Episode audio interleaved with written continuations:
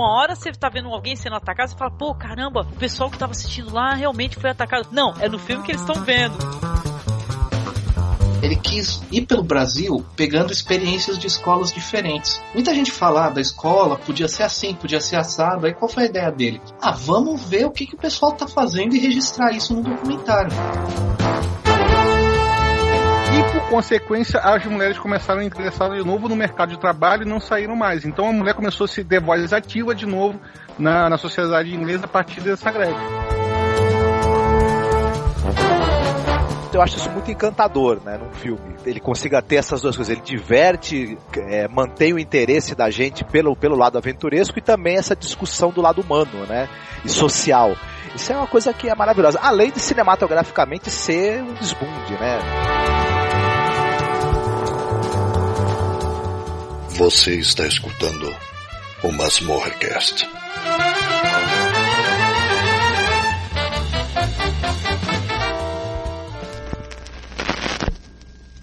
que nesta noite você, você, pule e grite até cair de cansaço no meio do salão, recuperando as forças para começar tudo outra vez. Este é o meu mais ardente desejo. Olá, ouvinte! Seja muito bem-vindo ao nosso especial do mês do horror, né? Todo ano nós falamos aí sobre cinema de gênero de vários países. Você pode buscar aqui no nosso site que você vai encontrar muita coisa. E hoje a gente veio falar de Brasil, finalmente. E para isso eu trouxe aqui um amigo que todo ano está conosco, está inclusive em vários podcasts, o Douglas Freak, lá do Podcast. Tudo bem, Douglas? Tudo bem, e você não viu nada e quer ver tudo. Você viu tudo, mas tu não viu nada, Angélica. Sim! E também. e também. E também o Marcos Noriega. Opa! Horror pouco é bobagem. Você, tá certo. Olha, pela primeira vez a gente tá brincando aqui, mas é que nem eu falei em off, eu não tenho nem roupa pra, pra, pra vestir pra conversar com essa mulher. Eu trouxe aqui a Laura Loguécio Canepa, uma pesquisadora de cinema. Eu quero muito que você, Laura, primeiramente seja muito bem-vinda, que você fale um pouco, se apresente, fale do seu trabalho, por favor, querida. Oi, gente, boa tarde. É, obrigada pelo convite para participar do podcast. Eu sou professora da pós-graduação de comunicação da Universidade Embi Morumbi, em São Paulo. E, e, lá eu sou pesquisadora e oriento trabalhos sobre cinema de horror e cinema de gênero e, e enfim, estou curiosa para ver nossa conversa. Olha, muito obrigada, Laura. É a primeira vez que a gente conversa, mas eu espero que seja a primeira vez de outras vezes também, viu? Um prazer e uma honra poder ter você conosco, viu? Obrigada, eu também estou muito feliz. Sim. E eu quero puxar o papo aqui, começar a nossa conversa, onde a gente vai falar de bastante coisa. Primeiro explicar que a gente mudou um pouquinho o formato. Como a gente todos os anos fica é, falando um pouco do cinema dos países e depois cada um escolhe o seu filme, a gente, como vai falar do nosso país, a gente quer, claro, mostrar, né? Que no nosso país é, tem um cinema de qualidade, cinema muito bom de terror, de horror, cinema de gênero.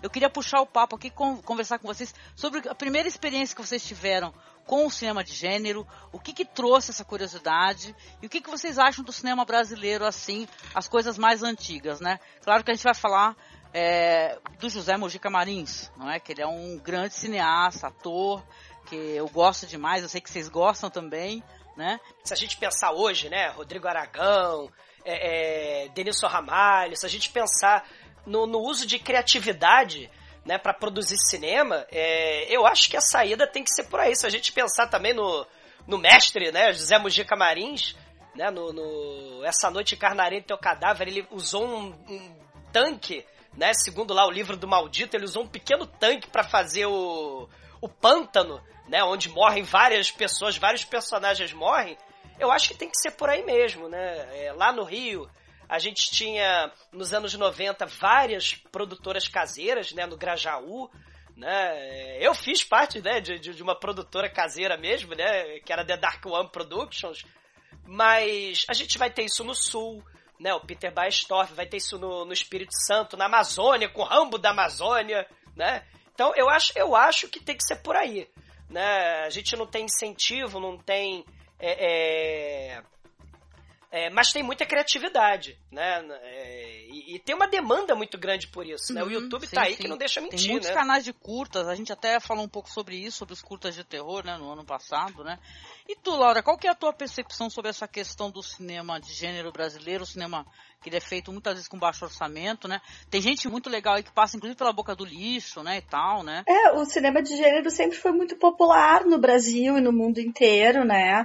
Uh, a indústria de cinema hollywoodiana uh, foi feita em cima de alguns gêneros narrativos importantes e, e claro, quando você está em, em países que uh, tem um cinema com poucos recursos econômicos e com pouca capacidade de chegar ao público, né, com problemas de distribuição crônicos e tal, uh, eu acho que é a, a, existe uma espécie de espectatorialidade produtiva, né, por parte dos, dos cineastas, quer dizer, você tenta reproduzir aquilo que você gosta, que você assiste, só que com recursos mais limitados, e isso vai exigir uh, uma série de de soluções que, em alguns casos, elas podem ser a coisa mais interessante dos filmes, né? Que é como que você soluciona certas, certas questões que você poderia fazer com muito dinheiro e você não tem, e aí como que resolve.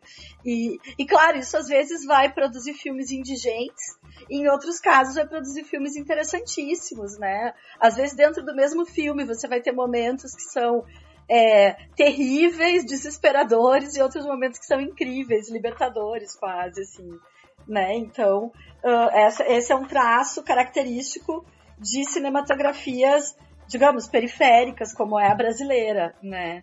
Uh, em um país em que o cinema americano é muito popular, tanto na televisão quanto nas salas, né? Uh, existe uma, um interesse muito grande do público por esses filmes estrangeiros, né, importados. Então, uh, me parece natural que muitos cineastas, quando se interessam por fazer filmes, o, o, repertório que eles têm, aquilo pelo que eles se interessam, passa muito pelo que a gente está acostumado a consumir, né?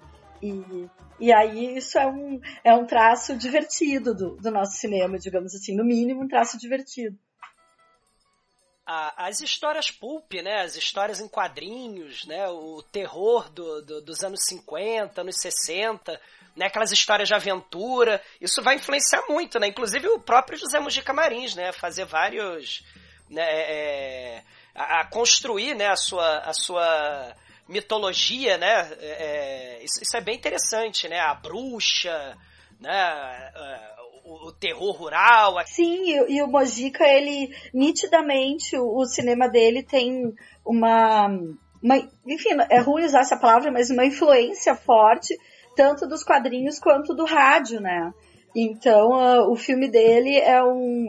Ele, ele era um cara que assistiu a muitos filmes, porque o pai dele era dono, né, de uma. Era dono, não, desculpa, era gerente de um cinema, então ele desde criança assistiu a muitos filmes, mas ele era alguém que participou do, de um consumo cultural de rádio, de quadrinhos, que também aparece muito forte nos filmes dele. Né? E também nas parcerias que ele teve, por exemplo, com o Luquete, que era um escritor de quadrinhos, um escritor pulp e que foi uh, um, um, parceiro do Mojica durante muito tempo, né? Como roteirista e como sócio também. Então, esse, esse universo dos quadrinhos e dessa, desse consumo uh, popular de banca de jornal e tal é, é muito forte no, no Mojica. A gente vê ecos da, dos quadrinhos da EC Comics no trabalho do Mojica, inclusive no trabalho Exatamente. que ele fez com o Luquete nos quadrinhos também, porque é, hoje está até raro, né? Mas eles é, foi, foi editado depois uma coletânea, mas eles publicavam uma revista, não, não sei exatamente nos anos é, 70 ou, ou 60 qual era a periodicidade dela. Acho, acredito que era uma periodicidade bem irregular. E a gente vê ecos né, do, do, desses HQs de terror, da cripta do terror, da EC Comics ali. E, e é uma coisa engraçada, depois a gente vai ver no, nos filmes dele que tem esses elementos e tem elementos típicos do cinema brasileiro também, que é a mistura com auto-paródia, com a mistura de gêneros, né? Os filmes brasileiros de, de, de gênero. A gente vê isso na produção do, do, do, Douglas também, do The Dark One. Tem, tem elementos de fantásticos misturados com terror, com autoparódia, com, com humor. É, transcende gêneros, né? Porque não era uma coisa formatada para um público específico para ter um retorno exatamente específico. Era uma coisa meio de experimentar e tentar fazer aquilo, e você vai trazendo a sua bagagem de referências colocando ali. Isso é muito bacana também, né? Ah, o, o, o, cemitério, né? Se a gente pensar na, na, na característica né, do, do cemitério, da bruxa, né, do, do, das crendices populares, né? Isso é muito interessante. E também a questão do sensacionalismo, né? Um incrível, maravilhoso e fantástico. Né, Ele fez o programa da Bandeirantes, né?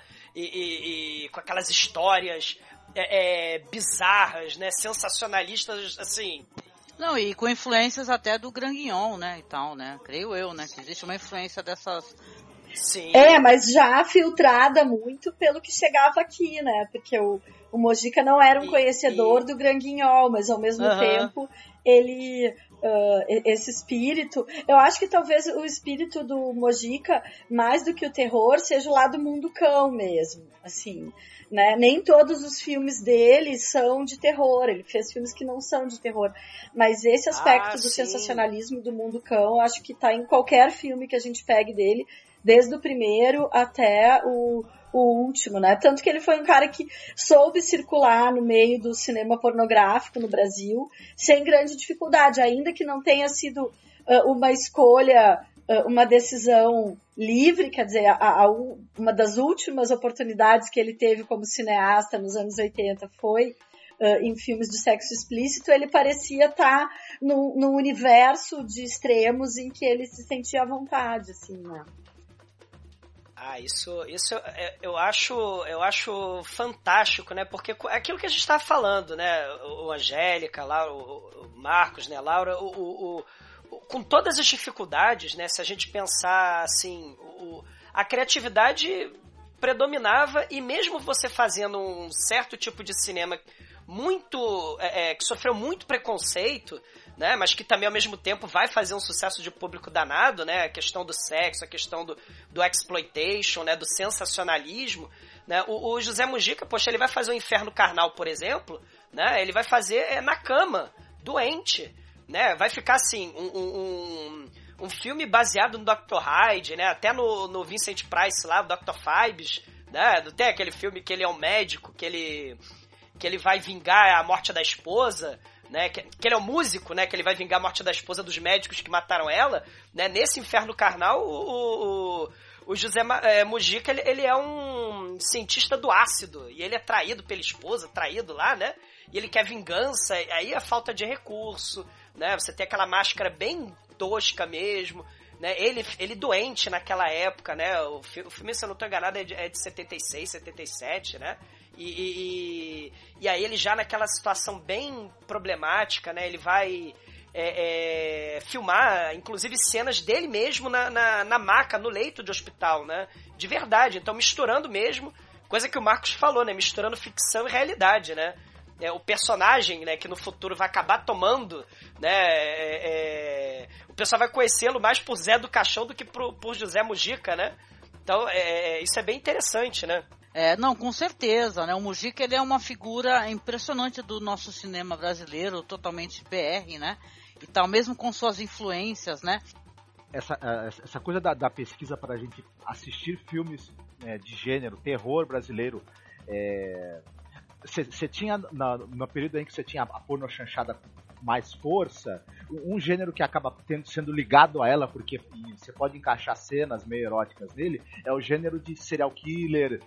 É, então você tinha essa, essa coisa do, do, do, filme de assassino de mulheres, até porque ele, é, na lógica de produção da época, você podia nesse filme encaixar nudez e outros temas ligados à chanchada.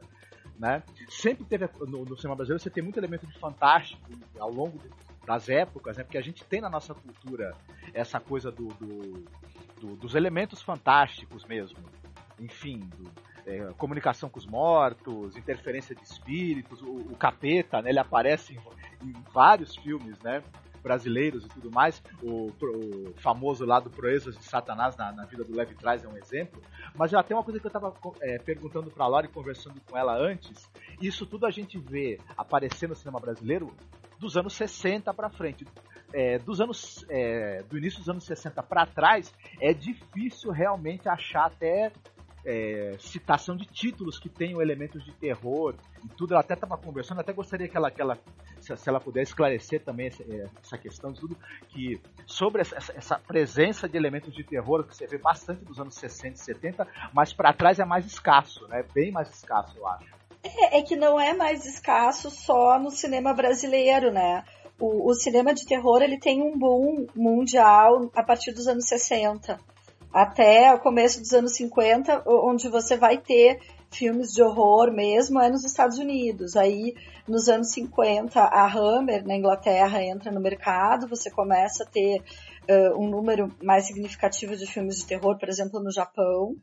E, e, aí depois México, Brasil, Argentina, muitos países, uh, eu acho que mesmo, não tenho certeza agora, mas mesmo na França, vai ser a partir de meados dos anos 50 que você vai começar a ter filmes de horror produzidos uh, fora do, uh, das produções americanas. E mesmo nas produções americanas, os filmes de horror eram filmes do chamado circuito B, né? Uh, os filmes da Universal.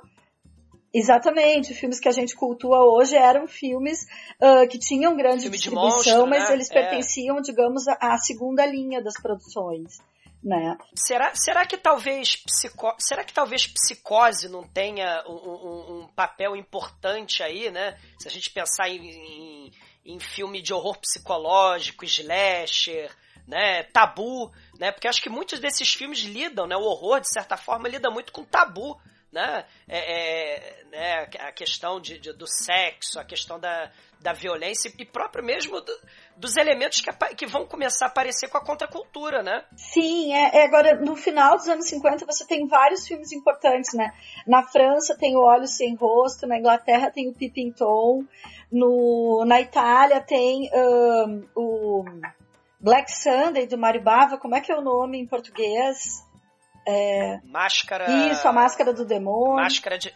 Mas isso, né? sei. Né? E, e aí o Hitchcock vai fazer um filme brincando com aquele mercado de drive-in, ele faz o Psicose nos Estados Unidos. Mas é, é um momento em que você tem filmes importantes de horror surgindo em vários países, né? Uh, e no caso do Brasil demorou um pouquinho, mas ali em 63 o Mojica estava fazendo, filmando o A Meia-Noite Levarei Sua Alma, que estreou em 64. Então, é, é normal que tenha pouca coisa antes dos anos 60, né, para responder a, a, pergunta. Mas você tinha algumas coisas, né, no, no Brasil. É, por exemplo, no, no, começo dos anos 50, os estúdios paulistas Veracruz, Maristela, Multifilmes, que tentaram produzir filmes de gênero no Brasil, eles tiveram filmes que uh, tinha um tipo de história que era muito popular no cinema americano nos anos 40, que era aqueles filmes de segundas mulheres, tipo Rebecca, do Hitchcock né? Uh, tipo, uma mulher que casa, uma mulher jovem que casa com um viúvo e começa a imaginar que esse viúvo pode ter matado a primeira esposa, né? E aí você tem o Meu Destino é Pecar, da Maristela, o Veneno, da Vera Cruz, o Caissara, da Vera Cruz, uh, que são filmes que a gente não pode falar que são de terror, mas eles têm momentos uh, que remetem, por exemplo, ao voodoo, no caso do Caissara, fantasma, no caso do, do veneno, né? E que já apontavam para um interesse uh, por esses temas.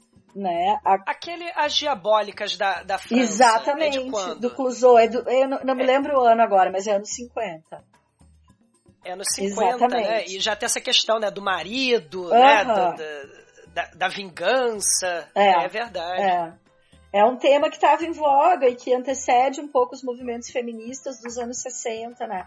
Esse incômodo feminino em relação ao casamento, essa prisão que o casamento poderia representar e tal. Então isso já estava presente, mas como filme que se vende como filme de terror no Brasil, o A Meia-Noite Levarei Sua Alma, ele, ele foi o primeiro mesmo a ser lançado nos cinemas, tratado como um filme de terror e tal, né? O, é, vocês estavam falando sobre a questão do exótico, da religiosidade, do folclórico. Nos anos 60, vai começar também nos Estados Unidos e mesmo na Europa aquele festival de documentários Mondo, né? Que era bem sensacionalista, a questão do exotismo, de mostrar os, os outros povos, né? A África como um lugar exótico, cheio de rituais é, religiosos bizarros, né? O, o Extremo Oriente e mesmo a Amazônia.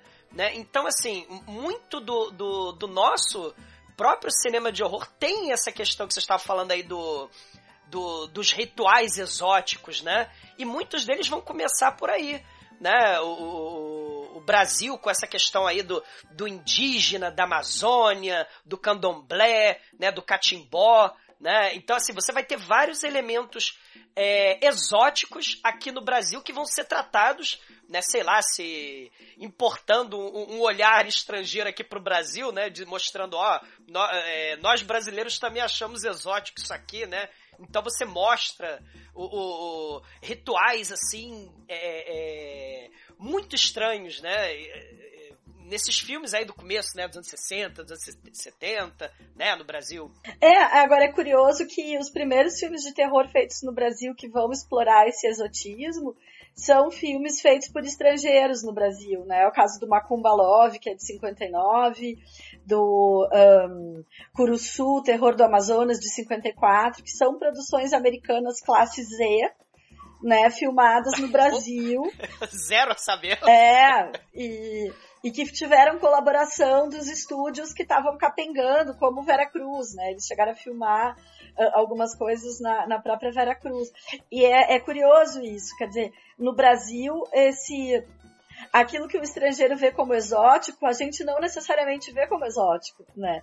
Então, uh, os, os, estrangeiros que chegaram ao Brasil enxergaram esse potencial antes de nós, né? O, o filme do, do Mojica o Meia Noite Levaria Sua Alma, ele, ele faz uma mistura já bem brasileira de aspectos que são é, da, da Umbanda, da, da bruxaria, do catolicismo brasileiro, do espiritismo, né? Ele já tem um, um jeito bem mais. É, uh, como é que eu vou dizer? Ah, não, não, seria essa palavra, mas bem mais legítimo, né? Ele já tem um olhar interno que é muito diferente do olhar que, que os americanos, por exemplo, vão, vão dar ao, ao à cultura brasileira, enfim, é. para fazer filmes de terror. É mais exotizante, né, o olhar do estrangeiro, né, para é. a cultura de um país, né, e tal, né? É verdade, com toda certeza. Eu achei muito legal. Eu não conheço esses filmes que vocês citaram, viu? Só pra constar que eu, eu sou uma caçadora de filmes, mas eu não consegui chegar a eles, viu? É, procurem, procurem no YouTube, é Curuçu, o terror do Amazonas, que é do Kurt Siodmak, e o um, Macumba Love, que em português era o Mistério da Ilha de Vênus, que é do Douglas Foley. São os filmes classe Z, inclusive o o Macumba Love é estrelado, a, a vilã é a, a Ruth de Souza, que interpreta uma rainha voodoo e tal. É, são filmes escandalosamente preconceituosos, é uma coisa horrorosa. Mas olhando com o distanciamento que a gente consegue olhar hoje, a gente acha engraçado e tal, né? Mas são filmes que têm uma visão absolutamente negativa dessas outras matrizes religiosas que não a matriz cristã, digamos assim, para pegar leve com esses filmes. Mas essas, essas é, leituras absurdas do, da, do Brasil e da cultura brasileira, absurdas assim, né, de, de é, esse olhar meio, meio exotista e preconceituoso até. É, mais recentemente também tem aquele filme Turistas, né, que faz uma, uma, uma leitura do Rio de Janeiro Exatamente. que é, chega a ser hilária até, né, para quem é brasileiro, né. Não, mas que ele é uma cópia não creditada do uh, filme do Humberto Lenzi de 90. Isso. Que é o. Era o Zombie 3, né? Que é, uh, mas que ali é com zumbis. É uma revolta de escravos que uh, teriam sido enterrados num cemitério clandestino, numa fazenda, e que um, um dos visitantes americanos ele grava um ritual de que ele cria no ritual de macumba, ele grava escondido, e quando ele liga o gravador dessa fazenda, ele acorda esses, esses zumbis que vêm se vingar, enfim, da, da escravidão. E o Turistas tem muitas semelhanças com esse filme, só que em vez de você ter o zumbi, você já tem mais a coisa do, do colonizado se vingando, né? Uma espécie de torture porn uh, tropical. Assim. E, e, e, mistura, e mistura é, santeria, Exatamente. né? Uma coisa que não tem muito a ver, né? O filme mistura o voodoo lá do Caribe, né? Com, com, é como se fosse a mesma coisa, e, e não é a mesma coisa. Né? É. É, é, é, muito pitoresco mesmo esse tipo de visão, né? Do, do, do Brasil nos anos 80. É, e, e ao mesmo tempo ensina muito para nós, né, sobre como que a gente é visto e uh, é, isso é interessante comparar, né, quer dizer, o que, que é o, o cinema de terror feito por brasileiros para brasileiros e o cinema de terror feito por brasileiros uh, para o público estrangeiro ou para público estrangeiro feito no Brasil, né? E, e claro, o, o, horror ele lida com, com temas que são tabus em cada lugar, então é, é, é interessante fazer essa comparação, mas pode ser um pouco chocante pra gente, porque revela muito como que a nossa cultura é vista, como que as religiões de matriz afro-brasileira ou de matriz indígena são tratadas, né? Uh, é, é um dado que, que, de novo, quando a gente olha com certo distanciamento, é mais pitoresco, mas quando, quando o filme é mais próximo, em termos cronológicos, é mais ofensivo. O cinema de gênero, a gente já conversa sobre isso há muitos anos, né? Ele já sofre um certo preconceito aos olhos de, de de algum, alguns críticos de cinema, vamos colocar assim, né, como gênero menor, né, ele já foi inclusive, é, é, já houveram tentativas de alterar, né, é, é o, o, colocar um novo nome, né, chamar de pós-terror, pós-horror, isso é assunto para um outro podcast. Na, na verdade, ele sofre um, um certo preconceito, né. E no cinema brasileiro, quando ele é um cinema de gênero, ele é engraçado, ele costuma sofrer preconceito dos próprios brasileiros, né? Que mesmo que eles sejam fãs de filmes americanos de baixo orçamento, vejam bem, né? Filmes de baixo orçamento, quando é o cinema brasileiro, já tem esse negócio de, ah, eu não vou ver esse filme de terror brasileiro. Claro que de uns tempos pra cá, né? E isso eu acho que a partir dos anos 90, creio eu, pelo que eu andei pesquisando, tem muita coisa que, interessante saindo, né? Que tá atraindo um novo público, né? Que está conhecendo esses cineastas. Hoje em dia, nomes assim como Rodrigo Aragão, é, é, Marco Dutra, Juliana Rojas, por exemplo, Gabriela Amaral de Almeida, que eu tô apaixonada. Ela é maravilhosa. E assim, e tem, claro, cineastas muito legais aqui no Brasil, cujo trabalho está sendo conhecido, felizmente, né? E eu queria que a gente falasse um pouco sobre esse cinema também, né? Porque tem muita coisa através dos anos aí que a gente comentou meio que esporadicamente, né, e tal, que saiu do cinema brasileiro, que muita coisa o público não conseguiu nem é, é, acessar, né? A gente até consegue, né, de maneiras escusas às vezes, né, encontrar as coisas para poder assistir, né? Porque tem esse problema também que é um problema de distribuição, né? Eu lembro da minha frustração, eu fico muito frustrada, né? Porque falam assim, por exemplo, o Animal Cordial foi muito difícil conseguir assistir. Porque a, a, a, aqui em Santos a gente tem a Cinemateca e tem, a, e tem aqui o Posto 4, né, que é especializado somente assim no cinema mais alternativo. Mas esse filme não chegou para cá, não veio pra gente. Aí se tu não tá em São Paulo, né, pelo menos aqui no meu caso, se eu não tô em São Paulo, eu não consigo assistir aos filmes. E tem um problema de distribuição, né?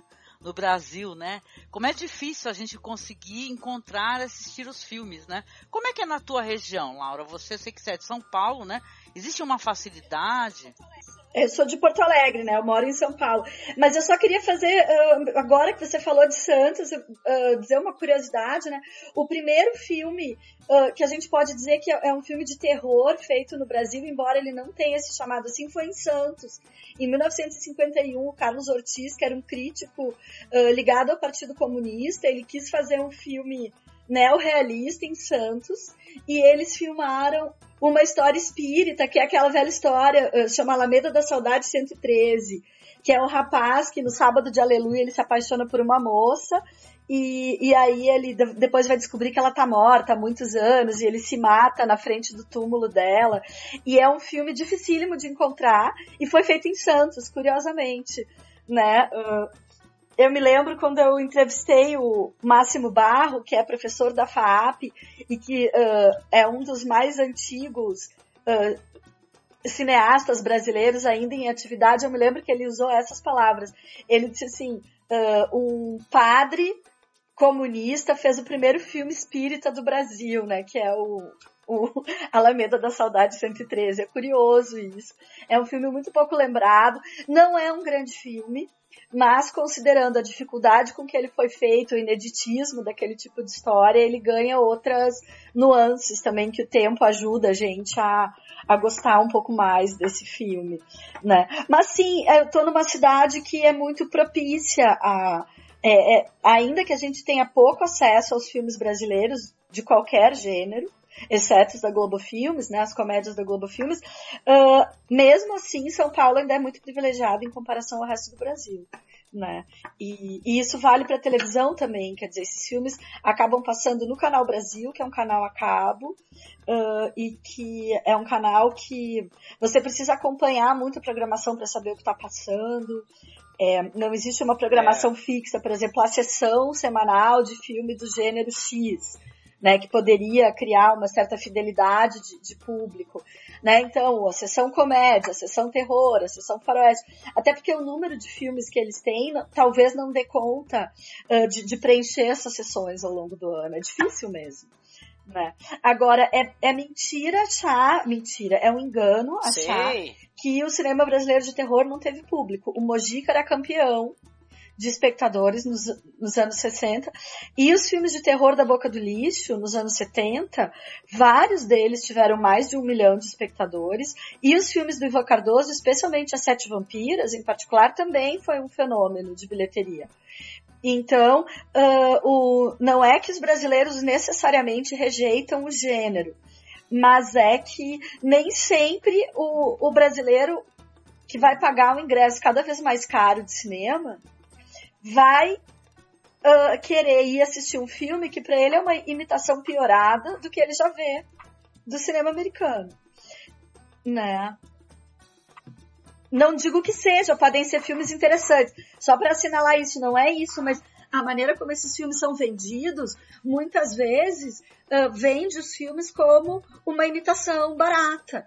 E aí, com o ingresso de cinema custando o que custa, passando em horários absurdos e concorrendo com os filmes da Marvel em 3D, fica complicado mesmo.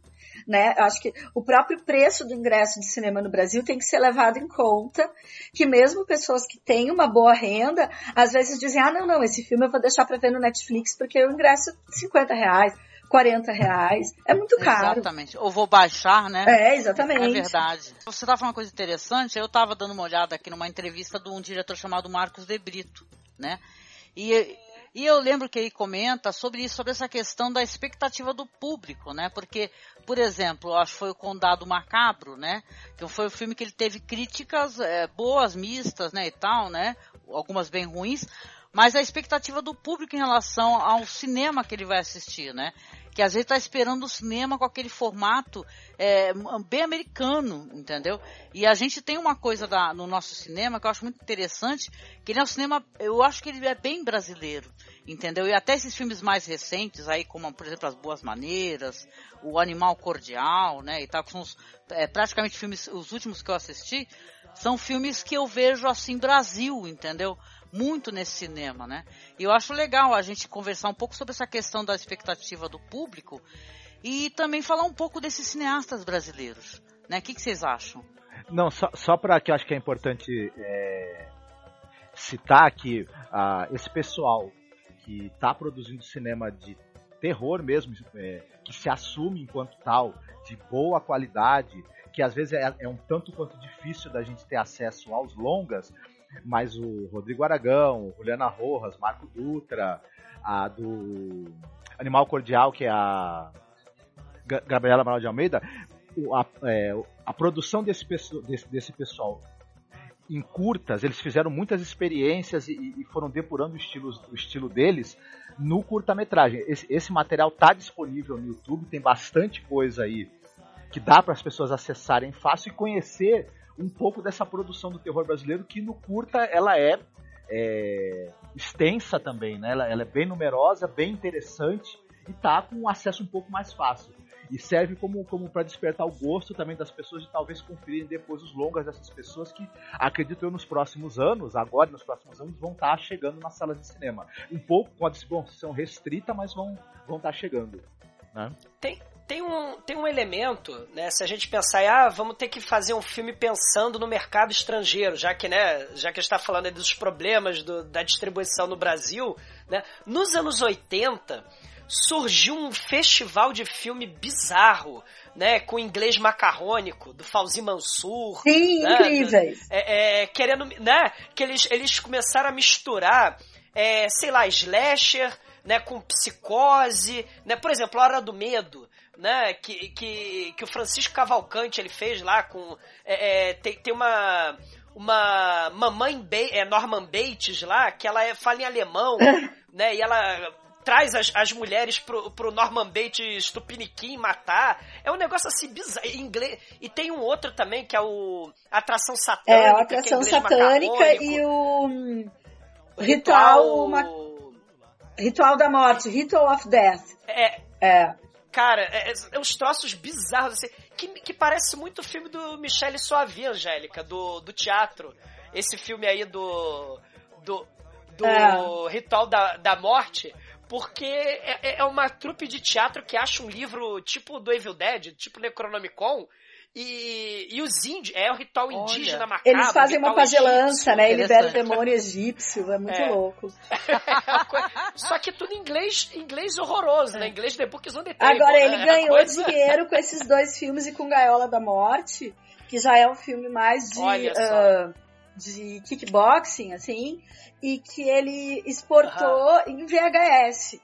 Né, porque o mercado de VHS favoreceu essas produções uh, existia uma demanda grande e ele conseguiu exportar esses filmes e eles tiveram um certo impacto, assim, porque são filmes de um gore bem uh, é, extremo até, né? O, o Atração Satânica, ele vai misturar no título em português o o Atração Fatal e o Coração Satânico, né? Ele imita algumas coisas do Coração Satânico. E, e, são filmes interessantes, porque aí sim é, é, é um brasileiro tentando observar aqui o que que poderia ser exótico para vender para um público externo, né? Já é uh, uma é. alguém uhum. pode ver como uma picaretagem, mas é muito interessante. Não, assim, don't kill me, please. É, don't kill me, please. please don't uh. you. o inglês é, é horrível, muito, mas é muito, muito macarrônico. E, e, ao mesmo tempo é, foi uma, um dos últimos respiros do cinema da boca do lixo, né? Daquele cinema paulista que passa pelo, pela pornochanchada no período de, de primeiro cinema marginal, depois a pornochanchada, aí o cinema de sexo explícito e no final, quando nem o sexo explícito mais conseguia se manter, o Fauzi Mansur ainda encontrou essa, essa solução que foi esses filmes para o mercado externo, né? Uh, eles são os últimos respiros ali daquele, daquele cinema. Ah, e, e, e, tem, e tem umas tendências, né? Se a gente pensar, por exemplo, voltando um pouquinho, né? Se a gente pensar no Sexploitation mesmo, anos 70. Os filmes de Emanuele, né? Então você tem aquela é, é, Emanuele na América, Sim. né? Que, que, que vai, não é? Que, que vai, vai se aproveitar disso tudo, né? Aquele escola penal de meninas violentadas, né? Que já tem os Woman in Prison, né? O Snuff, Vítimas do Prazer, que aí já tem a onda lá dos filmes snuff, né? A gente morrendo em frente às câmeras. Então tem uns. Tem, tem, assim, o, o, Brasil, ele, ele, ele não, meio que não. Não é puro filme só de terror, né? O gênero terror, mas ele vai misturar uma, uma série de tendências, né? Lá de fora aqui no Brasil, né? Sim, inclusive o terror espírita, né? Você pega o Joelma, 23 andar, do Clericunha, que é de Nossa. 80, uh, que é um filme bastante mundo cão, porque usa muitas imagens documentais do, do incêndio do, do, edifício Joelma. E que tem um lado espírita, inclusive uma coisa meio nosso lar, assim, e ao mesmo tempo um filme de terror apavorante. Nossa! Né? Ah, esse dá, dá, muito medo mesmo, porque como ele usa muitas cenas documentais, é um filme profundamente incômodo, o, o Joelma. E que foi um sucesso de bilheteria em 1980. Eles inclusive filmaram algumas cenas no próprio Joelma, que tinha recém sido é, todo ele reformado. Os caras que compraram o Joelma e fizeram a reforma tentaram imp impedir o filme de passar no cinema e tal. Tem. Uh, na verdade, havia muita vida criativa no cinema de horror brasileiro até o final dos anos 80. E isso, talvez, o problema da memória da crítica e dos acadêmicos e a memória que foi construída sobre o cinema brasileiro uh, apague um pouco a força que esses filmes tiveram até aquele momento. Eu diria que o cinema de horror brasileiro era muito mais popular nos anos 70 e 80 do que agora. Ainda que hoje você tenha uma grande quantidade de bons filmes sendo feitos. Tem muita gente fazendo terror aí, né? Muita gente legal, Rodrigo Aragão, né? E tal, que ontem a gente estava assistindo aquele Fábulas Negras, né? As Fábulas Sim. Negras. E é uma coisa maravilhosa. Certeza você conhece, né, Laura? Sim, Ah, sim, tem o Mojica, tem o Peter Baestorff, tem o Joel Caetano e o Rodrigo Aragão. É verdade, não. E no final ainda tem o Mojica, né? Conversando, Sim, é. né? Falando assim nos créditos. É muito legal mesmo, as Fábulas Negras. Passou na TV Brasil, eu lembro que foi uma, um evento, né? Isso. Todo mundo comemorou, que todo mundo queria assistir, né? As Fábulas Negras, né? Porque tava muito, todo mundo muito curioso. E essa reunião, né, de, de, de mentes, né? De pessoas que gostam de terror, né? Eu já quero rasgar aqui também a, a- em elogios para um diretor que eu sou apaixonada, porque eu gosto muito de cineastas, eu gosto muito de assistir cinema assim, bem gore, sabe? Eu sou, a- sou daquelas, né? Quem me conhece, né? Sim. Eu sou chegada. E tem um cara que eu gosto demais dele. E eu queria ver se vocês conhecem alguma coisa que vocês assistiram, que é o Denison Ramalho. Ah, né? sim. E ele, ele participou, inclusive, daquelas coletâneas americanas, né? O ABC da Morte, né? O, pra mim, o segmento dele, né? Tem uma das coisas mais é, fortes, inclusive de todos os segmentos, né? Que ele trata é, da questão do neopentecostalismo, né? No Sim, segmento sim. dele né? Então é muito poderoso, aquilo me tocou muito, né? E eu tô muito ansiosa para assistir, inclusive esse novo filme dele, que é o Morto Não Fala, né? É que é o primeiro se- longa dele, né? Primeiro longa dele. E ele fez aquele, aquele curta maravilhoso também, né? Que é Amor Só de Mãe, né? É, e o Nossa. Ninjas, que é incrível também. O Ninjas é, é espetacular. Ninjas, é. Esse É. é, é- é fantástico, Angélica. Do, porque é, é aquilo que a Eu gente estava falando. Se a gente pensar no Eu Matei Lúcio Flávio, né, aquela coisa ali da Uhum. rota, os ninjas, olha. é- é- porque o ninja, na verdade, não é ninja né, do, do Japão. É, é o grupo de extermínio dos policiais, né? E aí ele fica traumatizado e fica vendo o, o- o moleque que ele matou. Nossa, é um negócio impressionante, né? E, e tem a parada videodrome, assim, muito maneira, né? No- no- sai, assim, o, o, o espírito, né? A barriga dele, assim, tem uma arma, ele tem umas visões loucas. É um filme... Aliás, o Denison Ramalho tem, é- faz muitas visões loucas, né? No filme dele, nos filmes dele. É muito legal. É muito bacana. Esse Ninjas, o Amor Só de Mãe, né? Que também é uma parada meio Evil Dead. É, é fantástico, né? Não, lembrando que o Denison foi assistente de direção e co-roteirista do Encarnação do Demônio, do Mojica. Sim. Né? Então, Aham. o Mojica, de alguma maneira, naquele momento, passou, digamos, a, a bola para a geração seguinte, que estava o André Kappel, o Paulo Sacramento, o Denison, né? Uma equipe mais jovem que ah, participou daquela produção. Ah, tanto que a Encarnação do Demônio não é só um filme do Mojica, né? Ele já tem muitos elementos ali que você vê que são dessa equipe. E o Denison estava lá. E agora ele vai lançar, quer dizer, já- em festivais já tá passando, né? O Morto Não Fala. Eu tô curiosíssima para ver. Também, E- também. E acho que ele é um, ele, ele tem uma consistência no gênero que, que é, é impressionante, né?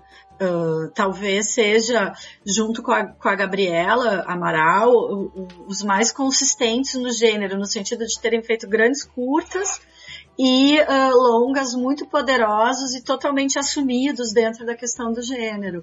Né? Tem outros cineastas que ah, têm filmes incríveis também, mas que são mais é, híbridos nessa questão do, do horror, que são os filmes do Marco Dutra e da Juliana.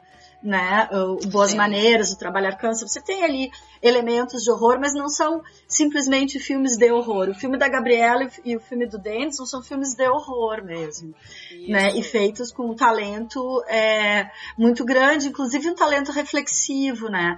Que é um pouco onde eu tenho algumas críticas ao trabalho do Marcos de Brito, do Rodrigo Aragão, que eu acho às vezes um trabalho muito próximo do trabalho de fã.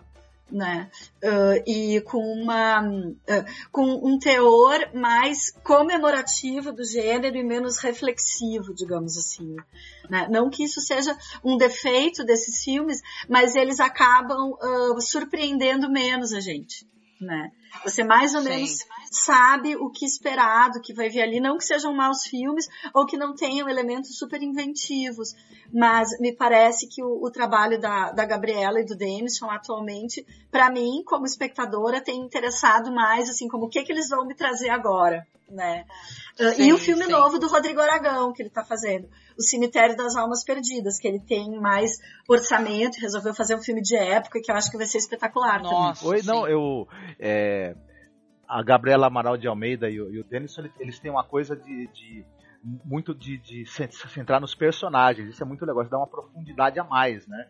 O, o, Rodrigo Aragão, por exemplo, ele tá, ele tá mais preocupado talvez com a gramática mesmo do filme de terror, como, ela, como a Laura falou, mas é uma coisa de homenagear o gênero. É, é uma coisa, eu, eu, não sei se vocês concordam, uma coisa meio Tarantino, né? Eu, eu, vejo muito, um pouco assim, né? Ele, ele querer pegar certas, é, é, certos, certos, vamos dizer, é, elementos já consagrados, né? Nesse tipo de filme.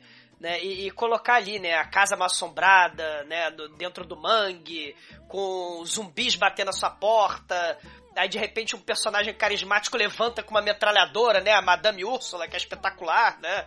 Então, né? Eu acho que é, é, é o nosso amigo Christian Verardi, né? Madame Úrsula. Meu conterrâneo do Rio Grande do Sul, de Porto Alegre. Ah, cara, muito bom, muito bom. A Laura falou uma coisa legal sobre a Gabriela Amaral Almeida. E a, eu cheguei a assistir os curtas dela, né? E ela tinha uma coisa muito curiosa também nos curtas, é, principalmente naquele A Mão que Afaga, Uma Primavera, Estátua, né? Sobre a questão da maternidade, né? Ela trata a questão da maternidade nos curtas dela de uma maneira muito curiosa. Não sei se vocês tiveram acesso, né, aos curtas da Gabriela Amaral Almeida, né? Mas o, por exemplo, a, a Mão que Afaga é uma mulher que ela, é, ela trabalha com telemarketing e, e vive sozinha com o filho entendeu? E vai tentar fazer uma festa de aniversário, né, pro filho, pro filho dela. E é a festa mais esquisita e sinistra, né? Que é onde, onde tudo é filmado assim numa, num local meio escuro, né? As pessoas se comportam de uma maneira estranha e tem um homem vestido de urso que é totalmente aterrador, né? então é, é o horror da incomunicabilidade e da inadequação no dia a dia, né? Sem precisar de elementos necessariamente sobrenaturais, né? É uma coisa muito bacana que tem nesse, nesse do A Mão que Afaga. é tipo segredo, é tipo que delícia de macaquinha, não? Não, não, não, não é, não, não é isso. É, e uma coisa que é, que é interessante é que esse tema da maternidade, ele é muito forte no cinema de horror, é só lembrar, né? Se você pega o Psicose, o Bebê de Rosemary e o Exorcista e o Carrie, só para pegar alguns filmes que todo mundo viu, né? uh, qualquer dos nossos ouvintes já terá visto esses filmes ou sabe sobre o que se trata. São filmes em que a questão da maternidade aparece, mas eles são filmes feitos por homens, né?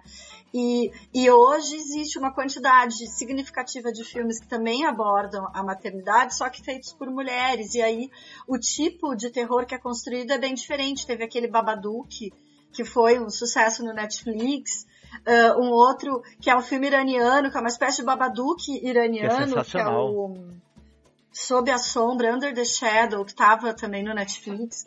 É o Mama, que mas o, o, Mama é dirigido por, por homem. E isso é, é muito interessante. Uma das questões que é, é bacana de, de, olhar é como que diretoras ou roteiristas mulheres e diretores e roteiristas homens olham para a questão da, da maternidade, né? Tem, tem diferenças aí. E né? Eu diria que, de alguma maneira, nos, nos filmes feitos por homens, o terror é mais a mãe mesmo. Enquanto nos filmes por mulher, feitos por mulheres, o terror é o filho, sei lá, assim. Sim. Apesar que no Exorcista isso não serve tanto. É, então, o primeiro filme da Juliana e do Marco Dutra é a história de uma mãe que, sem querer, ela, ela mata a criança dando de mamar, né? E, então é, é, é interessante esse olhar para para como que as mulheres, à medida em que elas vão chegando nesse posto de direção, elas vão reler uma certa tradição uhum. aí. Do, é, do... o lençol branco também, né, do... É uma abordagem Também, incrível. que é da babá. Sim, estátua, né, da Gabriela Manoel Almeida também, essa questão da maternidade, né? O, uma primavera, né, que é sobre a questão do, de um filho que, crescer, né, querer ser independente de você, né? Ele não quer estar tá mais ali abaixo das tuas asas, né, e tal, né? Então eu acho bem legal, porque quando eu assisti o Animal Cordial, é um filme que ele tem uma outra temática, já trata de uma outra questão, uma questão social, né? Você vê a questão do trabalho, coisa que, por exemplo, o, a Juliana Rojas e o Marco Dutra fizeram lá em As Boas Maneiras, né? Porque sem, não, é, não é um spoiler, né? A mulher ela vai trabalhar, né? Para uma outra que ela vai ser empregada, só que ela tem que ser empregada, tem que ser babá, tem que ser tudo, né? Da mulher e aí depois mais para frente a história vai Nossa. se desenrolar. Mas eu acho, eu acho muito interessante, inclusive que nesses filmes aí, no trabalhar cansa aí que a, que a Laura falou, eles têm essa questão da sociedade, né? De, das diferenças sociais e tal, da questão do trabalho, né? Então acho que isso que eu acho interessante no cinema brasileiro também, que ele é muito, muito é, é curioso, sabe como ele faz a abordagem crítica, entendeu? Às vezes nem ser, ela não precisa nem ser exatamente é, é as claras, né? Não precisa ser um filme que faça palanque para algo, né? Então isso é muito próprio, legal. O próprio As Boas Maneiras, né? É assim, se a gente pensar no que horas ela volta, né? O próprio As Boas Maneiras tem, tem elementos muito mais dark, né? Assim, né?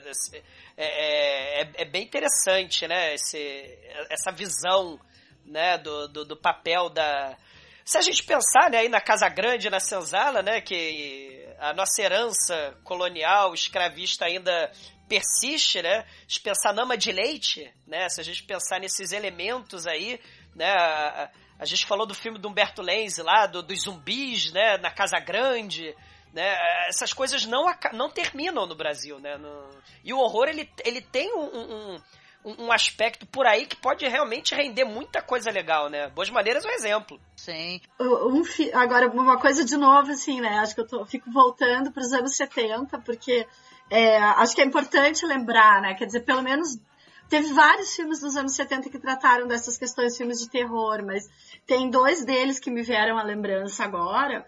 Um deles é do Antônio Meliandi, chamado Lilian a Suja, né? Sim, eu vi esse é filme. A, Nossa! A história de uma secretária que sofre assédio do, do patrão e ela encarna uma espécie de espírito de um serial killer, né? Uh, que se vinga dos homens, ela sai com homens à noite, aí ela, ela, ela encarna esse espírito, ou fica mais ou menos sugerido isso.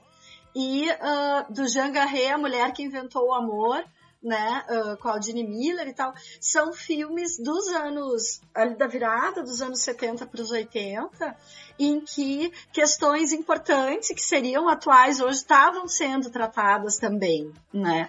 Esse aspecto desse horror mais realista, mais cotidiano, está presente nesses dois filmes e em outros que a gente poderia mencionar dos anos 70. Então, uh, as ninfas diabólicas do John as, elas, elas sequestram o executivo, né?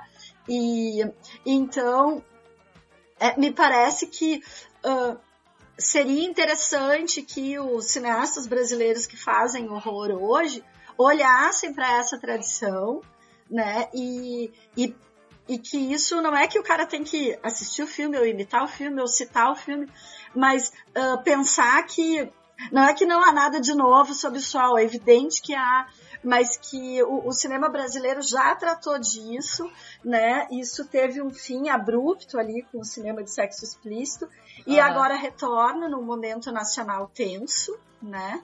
Como era aquele, aquele momento no final dos anos 70 ali, né? Que tem mudanças acontecendo, uh, que a gente ainda não sabe muito bem para que lado irão, né? Um momento de ansiedade social muito grande e Sim. que o cinema de horror brasileiro já tratou desses assuntos outras vezes, né? E, e com eu considero Lilian Suja, por exemplo, que é um, um filme problemático, num certo sentido, um interessantíssimo, atualíssimo e, e muito sensível à, à, personagem feminina, né? Uh, então, é, é, então, ele é melancólico, né? quando ela, ela morre no final, vou dar o um spoiler aqui, mas quando ela morre, ela morre assassinada por engano num tiroteio da polícia na periferia. Ah, com certeza. E, e o corpo é dela é abandonado. Né? Assim, é né? terrível. E fica só a mãe ali, que, que ela, a mãe é, é paraplégica porque apanhava do marido. né? Então, você tem ali em 1980, eu acho que é o filme filmado no centro de São Paulo e na periferia, com um assunto que a gente continua discutindo hoje, parece que não saiu muito do mesmo lugar, assim. Ele, esse filme tem uns, uns ecos de, do Repulso ao Sexo, do Polanski, de certa maneira, mas, mas, ele, é, mas ele é muito mais cru e violento nessa coisa do, do, do, do machismo mesmo e, da, e, e de ser centrado numa sociedade mais problemática e violenta, né? Ele é ele, ele chega a ser mais pungente. Sim, exatamente. Eu acho que esse é um filme a ser resgatado. Assim. Eu fiquei até com vontade de escrever sobre ele agora, porque realmente é um filme que é impressionante. É um filmaço. Né? E claro, alguém vai dizer, ah, o efeito especial é ruim. Ah, e tem alguma coisa que é inverossímil. Ah, um ator, porque ela mata metade do elenco dos Trapalhões, né? É, exatamente. parte das vítimas você vê nos Trapalhões né, os coadjuvantes ali dos trapalhões. Então, claro, tem um lado engraçado, né, quando a gente olha com esse distanciamento, mas é um filme que eu acho que precisa ser lembrado, precisa ser colocado como uma obra que já uh, apontou para caminhos que hoje o cinema brasileiro pode estar retomando, né. E, e, e vocês falaram aí do, do Polanski, falaram aí do, do animal cordial né? Se a gente pensar nessas questões sociais, aí o papel da mulher é questão de, de, de, uma mulher precisar, né? Quer dizer, pelo menos a personagem, né? Lá no, no Animal Cordial, que Angélica, que filmaço, hein? Né? Ela, ela precisa ascender socialmente, não importa o que ela vai fazer. Né? E, e, e, tem o elemento do coelho logo no comecinho do filme. Olha aí o repulso ao sexo, né? Do, do, do Polanski, né? Do, do, no Animal Cordial.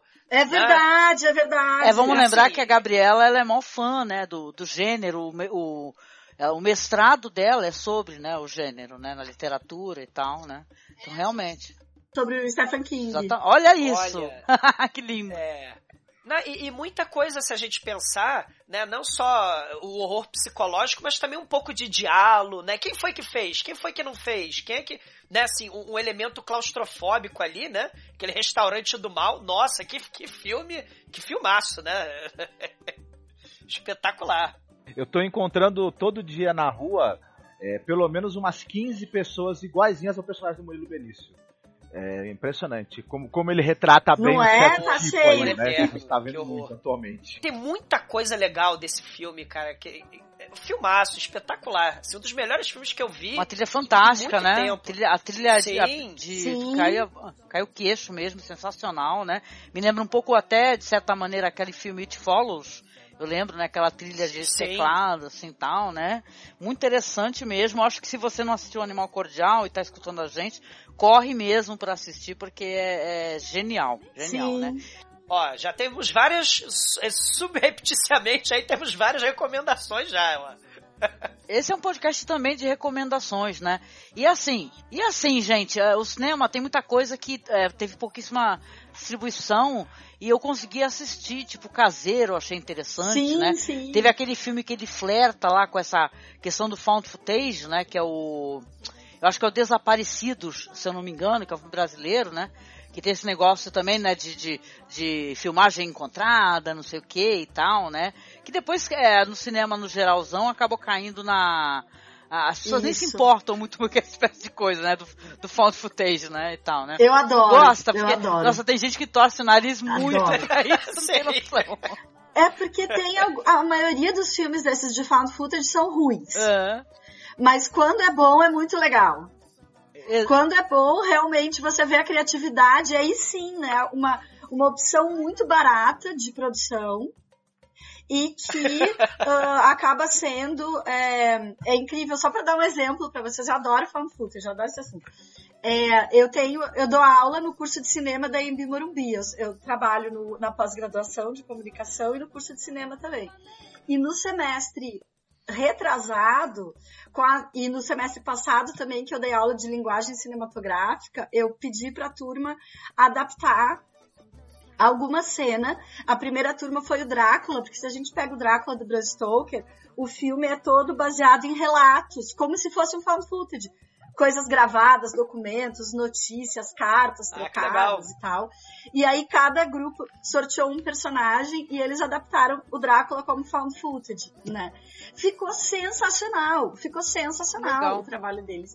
E no semestre passado a gente fez com a volta do parafuso Olha. que é um diário, né, da babá e tal, contado em primeira pessoa. E eles também, eles foram extremamente felizes nas escolhas. Eu acho que o Found Footage, ele, ele obriga a, a opções criativas que quando são bem feitas, elas são arrasadoras. Eu gosto muito. Sim. Mas o Desaparecidos e o Amuleto, que também é nessa pegada found footage, realmente não são ah, exercícios tão interessantes. Eu acho que ainda deve estar para vir coisas melhores aí nesse, nesse Pô, quesito. Pô, Vocês vocês falaram do, da volta do parafuso. Pô, vamos falar um pouquinho do Walter Gukuri, Uhum, Anjos da sim, Noite.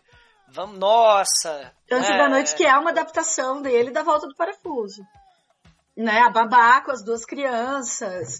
Ele era um fã de Harry James, era um fã do filme Os Inocentes, do Jack Clayton, que é a, a primeira adaptação para o cinema né, da Volta do Que é Parafuso. maravilhosa. E ele. É, sim, é um dos melhores filmes de fantasma já feitos, né? Os Inocentes. E o, o Anjo da Noite dele é uma adaptação bem brasileira, lida com a coisa da escravidão, se passa em Petrópolis, Sim. numa família aristocrática que estão indo para o Rio de Janeiro visitar a rainha, alguma festa, quando teve a visita da rainha Elizabeth aqui no Rio e tal, e aí as crianças ficam sozinhas com a babá. É um filme interessantíssimo, só que a gente tem um problema que a família do Cury tá segurando esses filmes e a gente não Ah. consegue assisti-los com cópias restauradas. Mas se alguém quer saber o que é pós-horror, assiste O Anjo da Noite. né? Que é um troço espetacular. É impressionante. ele tem esses elementos de. é, o Anjo da Noite ele, ele usa a narrativa algumas coisas um tanto quanto diferentes e. é, seja a trilha, os enquadramentos, a montagem, para criar uma sensação de estranheza e tensão o tempo todo, mesmo quando está acontecendo algo aparentemente banal em cena. É um filme realmente muito interessante que ele, ele ficou na minha cabeça. aí Parece quando um eu- caixão, né? Ela assisti. deita uma hora A no, casa é toda no chão doida, e olha né? pra cima A e casa é parece que toda ela tá de um gótica. caixão. Aquela locação é maravilhosa. Nossa. E cheia de armas nas paredes, né? Aquela violência todo o tempo pronta pra acontecer. Os, os telefonemas, lembra lá do Mario Bava, né? Do Black Sabbath, né? Espetacular. Anjos da Noite, Walter Gukuri, né? Que ficou é, aquela questão lá do, do filme da Xuxa, né? E tal. Deu uma polêmica que a gente gravou, Angélica. Né? O filme da, da O Amor Extramor, né? Aí o pessoal falou, não... É, é um filme belíssimo. não, pois é, mas aí o pessoal, não, Walter Gukuri, diretor menor, aquela coisa. Poxa vida, né? O pessoal tem que procurar essa. Né? O pessoal tem que procurar Filhas do Fogo, né? Nossa. Maravilhoso, maravilhoso, é, o meu preferido. Assim, o terror, ele, ele também tem essas nuances, né? O suspense, né? História de fantasma, né? E, e, e- a gente, poxa vida, né? É muito rico o Walter Gukuri. E, e mal, assim, as pessoas não conhecem. Ah, não, foi aquele diretor que fez o filme da Xuxa, que ela pega o menininho, né? Aí, aí, aí não dá, É. né?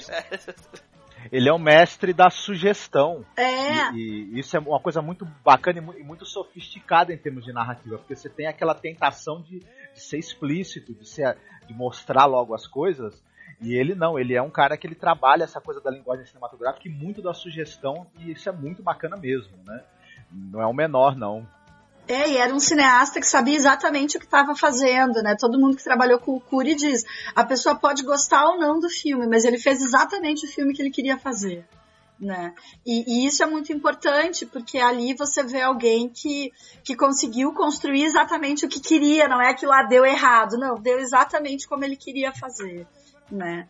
Ah, e um excelente diretor de atores e de atrizes, e ele é muito lembrado pelos filmes estrelados por personagens masculinos, o Marcelo, Sim. né, que volta e meia retorna, mas ele também sempre tem a personagem chamada Ana, e nesses filmes de terror dele são sempre estrelados pela Ana.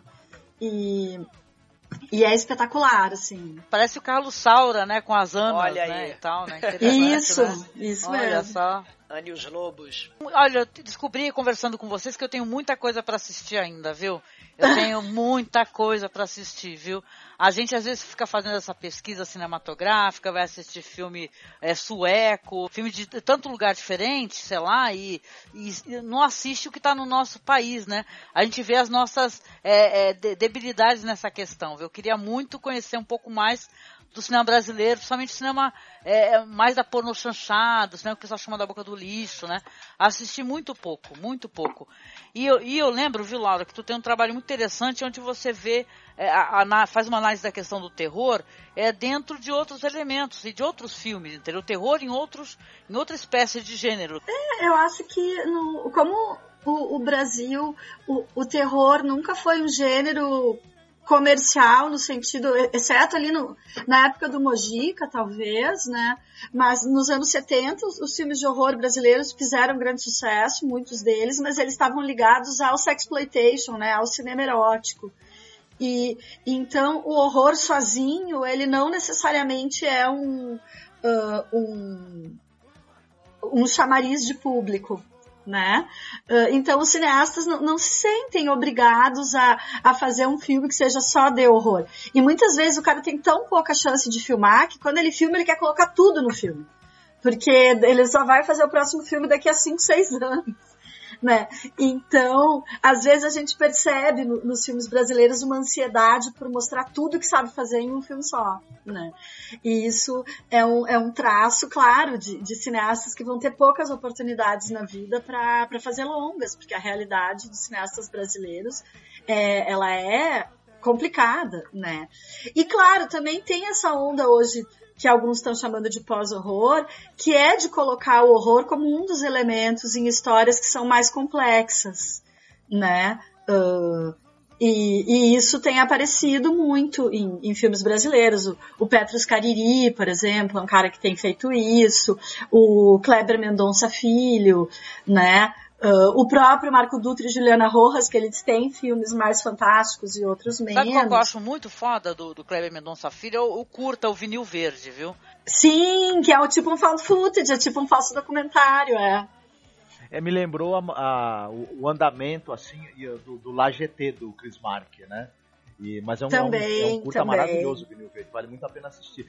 Pô, o, o, Kleber Mendonça Filho tem um que é a, a, da loura do banheiro, não é? Da, da, daquela lenda urbana, não é? Que é muito legal. Não, ia dizer que se pega o Aquarius, o Aquarius não é um filme de horror, ele tem uma coisa meio gótica, né? Daquela mulher sozinha no castelo e tal. Mas ela tem aquele pesadelo com uma pessoa que trabalhou para a família dela, que vocês não quero dar muito spoiler do filme, mas que é uma das cenas de terror mais assustadoras do cinema brasileiro. Né? É um momento dentro do filme, é uma cena de horror dentro de um filme que não é de horror. Né? Mas ele tem aquele espírito de decadência gótica, né? O Aquarius, ele tem esse lado, é alguma coisa que dá para explorar no filme, né? E, e que eu acho que é uma, é, uma, é, uma, é uma coisa que sempre existiu no cinema, mas hoje tem sido uma tendência recorrente. Filmes como, por exemplo, O Cheiro do Ralo, que é até é um filme mais para engraçado, O Invasor. Sim. É eles têm elementos de terror ali muito, muito pungentes dentro, dentro da, da narrativa, que, que, no caso o Cheiro do Ralo tá mais para uma, uma comédia, né, de certa maneira, e o outro é um filme policial, né, suspense, mas eles têm momentos assim que são medonhos. É, né? Sobre, sobre um filme, eu queria falar, não podia é, deixar de falar de um filme que, assim, ele não começa terror, né? É uma porno chanchada, mas ele virou clássico. Né? E eu preciso falar desse filme, gente. E, e, eu tenho certeza que a Laura adora esse filme também, que é o Aquetarados, né?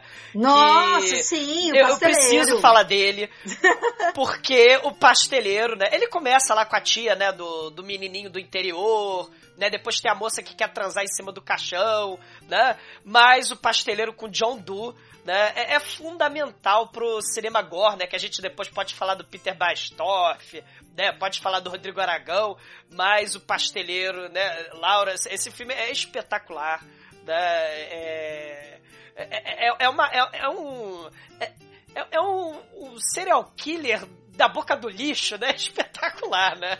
É. que faz pastel de mulher. É, é uma coisa incrível esse filme.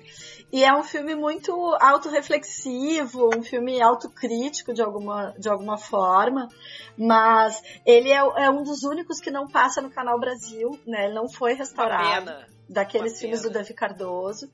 E é talvez um dos filmes se a gente tiver que fazer uma lista dos três filmes de horror brasileiros mais importantes, eu acho que o Pasteleiro estaria nessa lista né? Um filme impressionante. É que se a gente fala de é, torture porn hoje em dia, né? Se a gente fala do, do né, do, do, serial killer, né? O, o pasteleiro Angélica é um negócio impressionante. Ele atrai as moças, né, as prostitutas lá para casa dele, dá chazinho, né, de jasmim, né, mostra o, o, altar das mulheres lá no, no na casa dele e depois ele leva pra armadilha, né? É impressionante. É um, é, é um filme imperdível. E a cena de gore, né?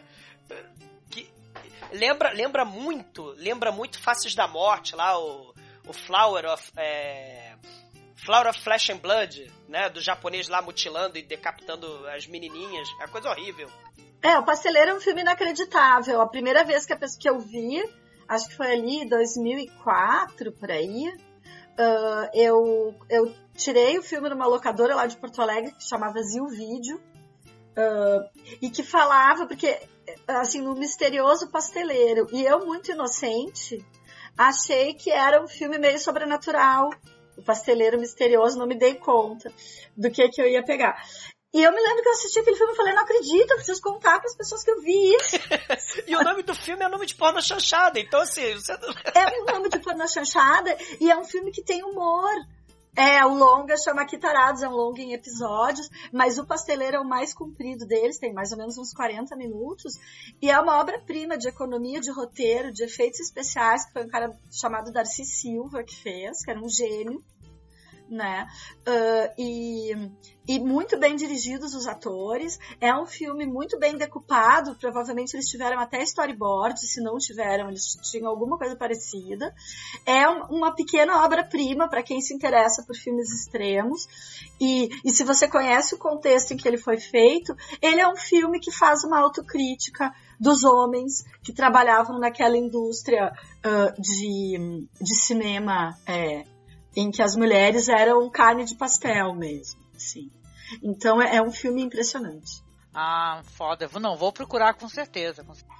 O, o, John Doe, ele faz o pasteleiro doido, né? Mas esse cara, ele também fez muita coisa legal, né? E tem, pra variar, outro filme de episódio, né? Em três episódios, que é o Pornô, né? Que ele vai fazer o Gafanhoto, que é um negócio, assim, que é um filme da, da moça cega, né? Que ela, ela, ela domina, assim, ela, ela, é uma espécie de viúva negra, só que ela é cega, ela comanda como escravo sexual, né, a, a, o sujeito.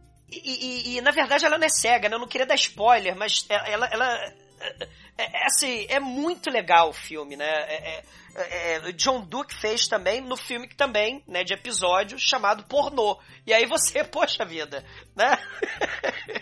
É, com um título é. desse, eu, eu, eu mesmo eu já iria imaginar que seria um filme Exato. pornô, né?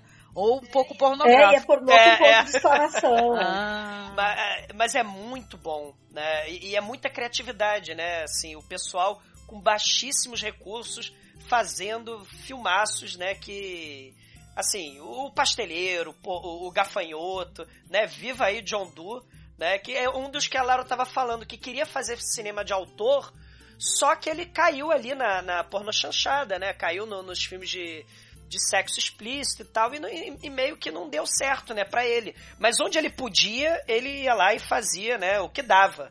Com certeza, não, com certeza. Não, tem muita coisa aí interessante, né, que é pro ouvinte procurar, para ele buscar, para ele se informar, né?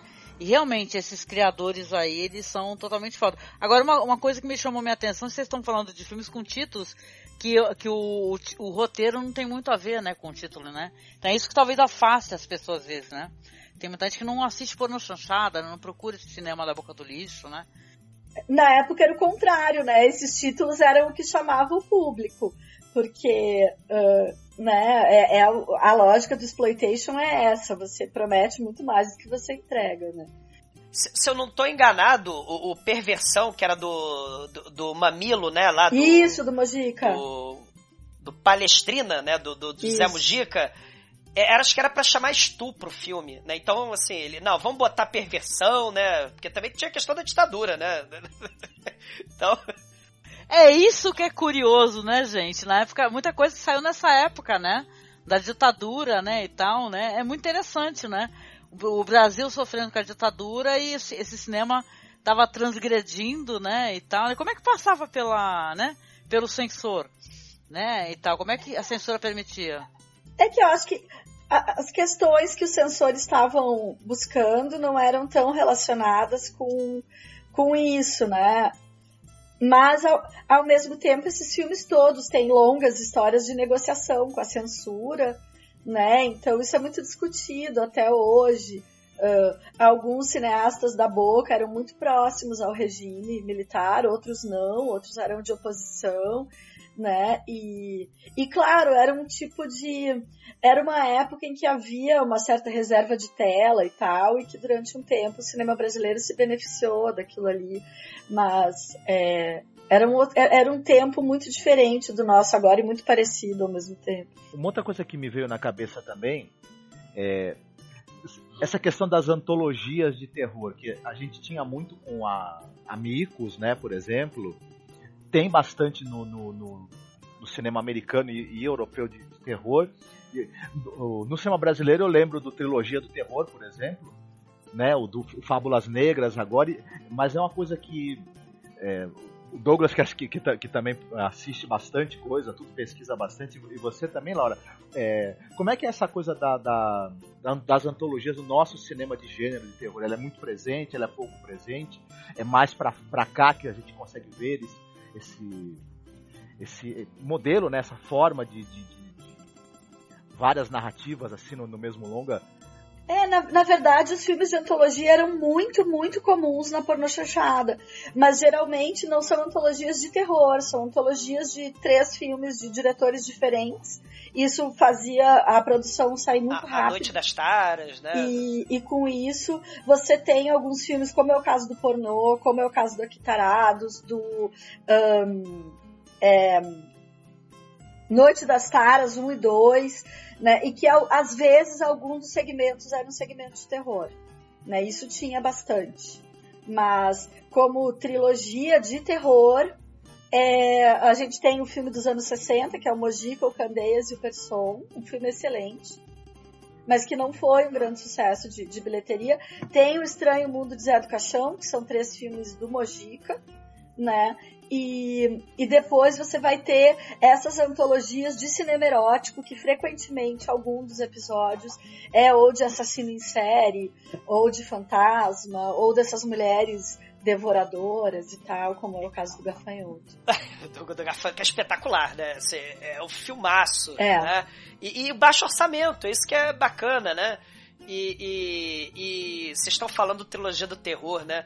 É, a- a- muita, muita coisa, né? Isso foi em 68, trilogia do terror, se eu não estou enganado. Você tem o Che Guevara, né? É, como, como fantasma. Sim, os fantasmas, 67, é. Não é- no- nossa senhora, como é que pode isso, né? É, os Alto Candeias, não é? O, o- não, foi o Person, né? Do- Não, esse é o do Person, é o do Person.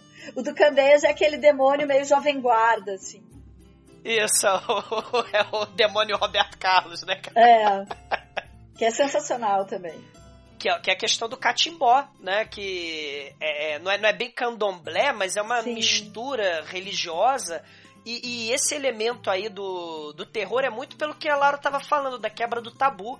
Né, se a gente pensa no, no Brasil, né, como país católico, pelo menos naquele momento, né, nos 60, né, e a, e a Igreja Católica naquele momento apoiando a ditadura, né, você tem aí um filmaço subversivo, que é o Trilogia do Terror, onde você tem Che Guevara ah, empunhando metralhadora, né, falando, fa- mostrando a metralhadora pro molequinho, né, você tem o Acordo, né, que, que é o, jovem guarda ali, o rock and roll, né, o satanás rock and roll, né, da, é, é, ritual totalmente é, é, diferente e exótico, né, isso é muito bacana. Então eu queria então sugerir aqui no último bloco do nosso programa, antes da gente encerrar, que a gente fizesse aqui então duas recomendações. Cada um, pode ser? Eu sei que isso daí é, é- é complicado, mas Vai, a gente de repente recomenda alguma coisa que o pessoal ainda não conseguiu assistir. Vocês já recomendaram várias coisas legais, que inclusive eu vou, quando eu estiver reescutando o podcast para editar, eu vou anotar. Vamos lá então, antes da gente poder se despedir dos ouvintes. Quer começar, Douglas? Que sei que você já já deve ter alguma coisa programada já. Te conhecendo. ah, ah, não, tem 380 milhões de filmes, eu né? Sei. Porque a gente não citou. É, é que a gente não citou ainda a, a, as produções, vamos dizer, de baixíssimo orçamento mesmo, né? Tipo do Baestorff, né? Que, e, do, e do Fernando Rick, né? Que, assim, é, é, como eu, como eu faço podcast, né? Eu gosto muito desse tipo de, de, de cinema e ele é extremamente subversivo, né? É sexo explícito, uhum. é, temas tabus, gore pra todo lado, né? Zumbi pra todo lado, né? Então, recomendar os filmes do Baestorff, né? Quem não não, não, assistiu, tem filmes muito sutis, né? Pra dizer. É, tem o, tem o, Zom, o Zombie 2, né? Por exemplo. Né? Tem o Zombie, o Zombie 2, eles comem a sua carne, né? Tem. É, vou mijar na porra do seu túmulo, né? Tem o Blerg, né? Então, assim, tem muita coisa que é transgressora, né? Com sexualidade mesmo, né? Eu recomendo. O, o, o Baestorff tem um, um, tem um site chamado Canibook, né? Que ele fez uma antologia de filmes de terror, assim. Ele é, então, assim, vale a pena acessar aquele site, vale buscar os filmes do, do Baestorff, né, do, do, do Fernando Rick também, né, o Feto Morto, né, assim, tá, tá recomendado aí, né. Ah, legal, legal. Parte mais trash, né, que é muito, é muito, é muito parecido com a Troma, com os filmes da Troma, né, com, com produções mais caseiras mesmo, né, Curtição do Avacalho, que é, que é um negócio espetacular, quem não assistiu, né? Assim, mas, é, mas é aquilo. É, é, é, é mau gosto extremado, tipo Troma Filmes, né? E, e pra, tem que ter estômago para assistir, tem que estar numa certa disposição para assistir, né? É aquela, é aquela questão do cinema trash, por isso que muita gente às vezes é, é, não gosta desse rótulo, né? Porque o pessoal fica, fica ligado a ah, cinema amador, sem talento, né? Cinema é, é, sem roteiro, né? Não, é aquilo, é cinema de baixo orçamento, né? Mas muito irreverente, né? Muito bacana, tá? Sim, tá certo. Então a tua recomendação é o Peter Bastoff e esse outro cineasta. Repete só o filme que eu acho Fernando que deu uma cortada. Ah, tu falou. Ah, o, o, Curtição do Avacalho. Curtição do Avacalho, tá certo, beleza, legal. é espetacular. Tá certo. E você, Marcos, você quer recomendar? Bora lá, faz algumas recomendações no finalzinho. Ah, vocês falaram bastante do, do Mojica, né? E falando de José Mojica Marins, o Ritual dos Sádicos ou Despertar da Besta, né, que tem esses dois nomes, que é a incursão dele no, no mundo do filme que fala sobre o mundo das drogas e tudo mais, é um dos meus filmes é, preferidos da vida, né? E ele é de uma imaginação, de uma, de uma uma criatividade narrativa para mim ímpar, assim. Vale muito a pena assistir. Mesmo quem não é exatamente fã do gênero terror, porque ele pode ser encarado como um filme também meio psicodélico, assim. É muito bacana. E eu gosto muito do Lourenço Mutarelli, e, e, o Marco Dutra tem um filme que é baseado num livro dele, que é o Quando Eu Era Vivo, né? E é um filme bem, bem, bem bacana, bem divertido, bem interessante. E roteira da Gabriela Amaral de Almeida, né? E é um filme também sobre sobre, é, sobre bruxas, sobre é, covens satânicos que vão passando de mãe para filha, que tá uma coisa meio na moda com o hereditário, por exemplo. É, é, um, é, um, é quase um hereditário brasileiro, só que bem mais divertido, né, eu diria. É bem, é bem legal. Então, se eu fosse recomendar, seria esses dois, assim, são filmes muito bacanas. Ah, legal, muito bom. E você, Laura?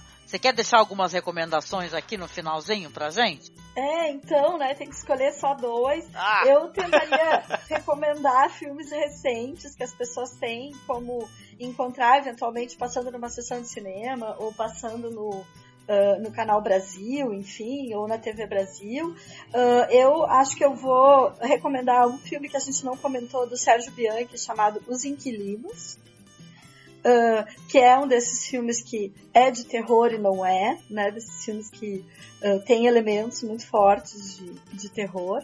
E outro que é uh, Os Famosos e os Doentes da Morte, que também. Nenhum desses dois filmes é, é do Esmir Filho, esse. Nenhum dos dois são filmes de terror, mas eles têm elementos muito fortes de terror para dar para ver como é um gênero que ele ele é flexível, né, uh, para para histórias que a gente não necessariamente esperaria que o, que o horror aparecesse e ele tá ali. Não, muito bom, muito bom. Bom, eu da minha parte aqui, eu, eu tô, sou muito fã mesmo da Juliana Rojas e do Marco Dutra, né? Gosto bastante. Assisti os curtas, né? O Lençol Branco, um ramo, né? Um ramo é muito legal, por sinal é você vai assistindo um ramo, você vai ver aquele casal, né, do Trabalhar Sim. Cansa, né? Porque que eu, que eu me lembro, acho que é o mesmo casal que faz o, o curta, né? Que é muito interessante isso daí, né? E, e trata até essa questão do corpo feminino, sabe? Da, da, da mulher ter que esconder as marcas, né, e tal. Uma mulher que gosta de natureza, né, e tal. Ela tem uma afeição pelos bichinhos e pela natureza, ela vai, acho que meio que se tornando, né? Ela acaba se tornando um símbolo daquilo que é a natureza, né? Então ele é muito curioso, né? Vai ver que ela vai virar um monstro do pântano, já pensou? Tô brincando, gente. Mas eu tô, eu tô muito apaixonado. É um, é um ramo, né? O curto, é muito bom.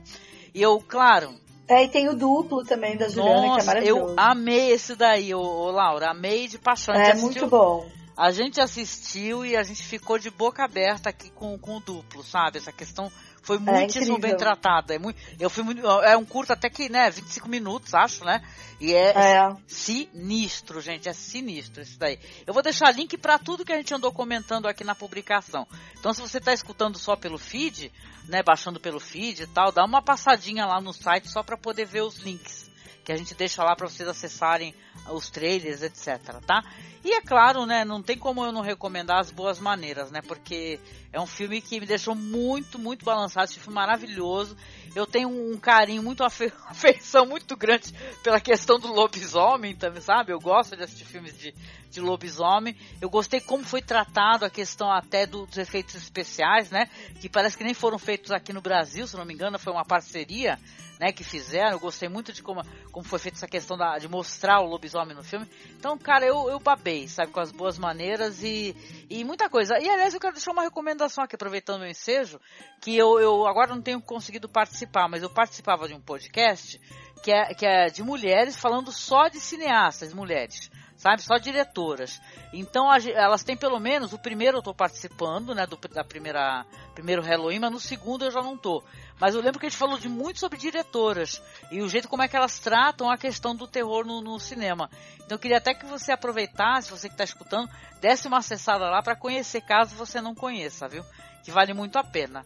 Chegando aqui nos finalmente, eu gostaria de pedir, né, para vocês, né, a gente já mostrou muito por que que vale a pena você procurar o cinema de gênero aqui no Brasil, você valorizar o cinema brasileiro, né? Você buscar os cineastas, você dar o feedback, cara, pro cineasta que isso é legal.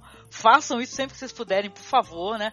Falar para eles e tal, marcar eles no Twitter, no Facebook, que você tá curtindo o trabalho deles. E a gente fazer aqui uma, uma, uma consideração final sobre isso, sobre essa questão de vale a pena sim você buscar o cinema brasileiro. Quer começar, Douglas? Eu, eu sou suspeito para falar, né? Porque José Mujica Marins tem um, um, lugar especial no meu coração, né? Por causa o, o cinema né, brasileiro, nacional, de terror principalmente, né? Não só de terror, deve muito a ele. E, e eu também, pelo gosto pelo cinema, né, vendo os filmes antigos, eu, eu não lembro se foi na, na, Bandeirantes, eu não lembro, agora muito pequena assistindo o filme dele, ou na Locadora Proibida, né, que, que né, eu também tinha uma locadora proibida, né, meu padrasto tinha locadora e, e assistia muita coisa, eu não lembro se foi na, na locadora do meu padrasto, mas é, é certas coisas como aqueles é, é, é, cemitérios, né, a bruxa, né, isso deve muito, essa questão do folclore no, no, no, terror nacional, fica muito na cabeça de uma criança, né? E, e eu devo muito né, a, a, ao Zé Mujica Marins, gost, Marins gostar de cinema, né, e, e gostar de terror, né? Apesar de que eu era um medroso quando era moleque, eu, eu tinha medo da zebra do Fantástico, né? Pois Mas... é, tu tinha medo da zebra. Do, era do Manimal, viu, Laura? E da zebra do Fantástico. É. Ah, entregando. É. é. mas o, o, o, cinema nacional de terror, né, ele fica na nossa cabeça, porque é, é, psíquico, né? Aquilo entranha na sua mente, você nunca mais vai esquecer e você usa aquilo como exemplo, né? E realmente é com garra, criatividade, né? Cara de pau, maluquice, né? É, é, e muita, é muita garra, né? O Zé Mujica, ele realmente correu atrás, né? Isso é fundamental. E deixar aqui, né? É, todo o meu apreço, ele tá mal de saúde. Assim, o, o, no final das contas, o, o cineasta, né? No Brasil, infelizmente, ele tem que ser multitarefa, multimídia, né? Tem que correr atrás mesmo de, de é, é buscar orçamento, buscar gente para ajudar. Nele, o Zé Mujica tinha os acólitos dele loucaços, né? E assim, ele deixou so, o seu legado e passou a bola para frente, né? Como a gente bem falou. Né? A Laura falou do Denilson Ramalho, né? Encarnação demônio, 40 é, anos de resistência. E vamos ver, né? É, acho que a pegada é por aí do cinema no futuro, do cinema de terror, né? Você tem os zumbis, né? Mas eu acho que também você pode pegar o lado folclórico, né, brasileiro, né? A gente tem exemplos muito importantes aí para para seguir, né? E, e, e além, né, no cinema, as lendas urbanas, a loura do banheiro, o curupira, o lobisomem, a mula sem cabeça, o saci, tem muita coisa legal, né, fábulas negras aí, né, então é isso, é o recado que eu tenho, né, prestigiem também, né, o cinema, não adianta, né, a gente, ah não, vamos só consumir o blockbuster lá, né, porque a gente tem o nosso cinema de qualidade também, que muitas das vezes passa despercebido, né, então é esse aí o meu recado. Exatamente. Ah, excelente. Não, eu digo mais, assim, o, a, é, acessem lá no YouTube o canal da The Dark One Pod Trash, porque o Douglas é um ator excepcional, que ele interpreta o Vincent Preço. É. Então vocês têm que dar uma assistida lá para se divertir ah, com os filmes da The Dark One, viu? Porque afinal de contas é, o, a galera ela é produtor, né, também de cinema, então vale a pena. eu tenho um DVD oh. autografado, gente. Olha só, minha, minha honra, que eu tenho um DVD autografado da The Dark One.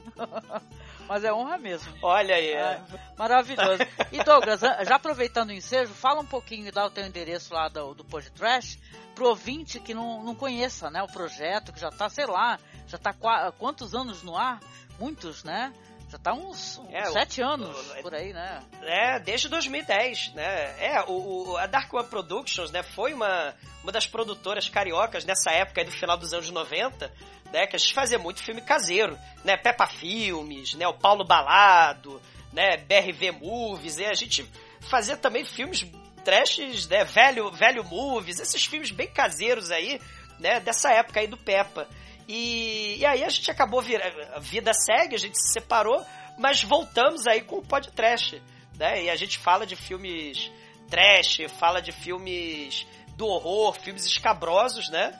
E tenta dar o contexto da, da época, né? O que o filme foi produzido, fala das curiosidades. E a gente tenta um pouco buscar aquele filme que é, né, sei lá, na semana do lançamento do, do Vingadores 10, a gente vai estar tá falando do massacre do micro-ondas, por exemplo. Né? Então a, a cama que... assassina. a cama assassina que né, dividiu opiniões lá, mas é espetacular, né? É um filme existencialista de uma cama. bom, mas assim, é, é, é, o The Dark One, é, é o podcast, né? E, assim, é uma honra. Toda vez que a Angélica me chamar, eu tô aí. Tamo junto. Um abraço aí pra todo mundo. Prazer, Laura. Né? Muito bom gravar de novo com o Marcos. É isso aí. Ah, legal. Muito bom. Obrigada, meu amigo. E o endereço lá, viu? Opa. Não esquece de falar que é, é td1p.com, não é? Do, do podcast. Isso. Ou nicolascage.com.br. É. É, ou, é, ou dolphludgren.com.br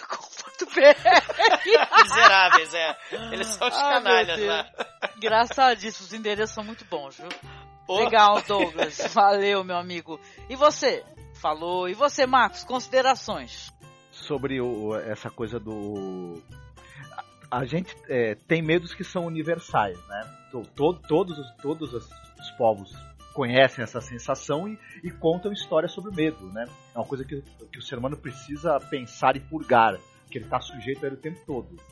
Faz parte da convivência humana o medo, né? E, e porque a gente também convive no mundo do que tem muito do que a gente não entende, não conhece, não controla. E aí o medo entra com força. Mas tem medos específicos de cada sociedade. E situações específicas em que o medo se insinua que variam de povo para povo. Então, o cinema de terror brasileiro também é um, é um retrato nosso, dos nossos medos, das nossas situações é, absurdas, é, né? Do, é, é, é, um, é, um, é um retrato do nosso absurdo e do nosso horror particular aqui da nossa sociedade ao longo do tempo. Então vale muito a pena a gente conhecer essa produção, que ela também gera uma, uma reflexão aí é, sobre quem nós somos. Além de ter muita coisa extremamente divertida e legal de assistir, viu? muita mesmo. É isso. Beleza, Marcos. Não vou falar para você fazer jabá porque tu é do mesmo blog que eu, né? Então deixa pra lá, né? Mas olha, finalizando aqui, antes de eu dar minhas considerações, eu quero agradecer novamente a você, Laura. É o prazer, a tua simpatia, a tua generosidade de você estar aqui fomentando conhecimento, trazendo conhecimento pra gente, pra tanta gente aqui que vai escutar o programa. Eu que agradeço, gente. Eu queria que você também desse suas considerações e caso você tenha algum material que você queira divulgar, alguma coisa que você andou escrevendo, ou mesmo, né? Você, você já aproveitasse o ensejo já para fazer essa divulgação. Então, gente, eu queria agradecer muito pelo convite de vocês, adorei essa conversa. Uh, fico, fico muito feliz da gente ter essas, ainda ter essa oportunidade, né, de discutir esses filmes e, e, a, e a cultura brasileira em geral. Uh, eu, há muito tempo, eu tinha um blog, mas eu não atualizo há anos, porque eu acabei me dedicando muito à área acadêmica, né? Então, a maioria das coisas que eu estou escrevendo são de revistas acadêmicas ou congressos e tal, mas Uh, enfim, é, é, tranquilo a pessoa dar um Google aí e, e procurar alguns textos.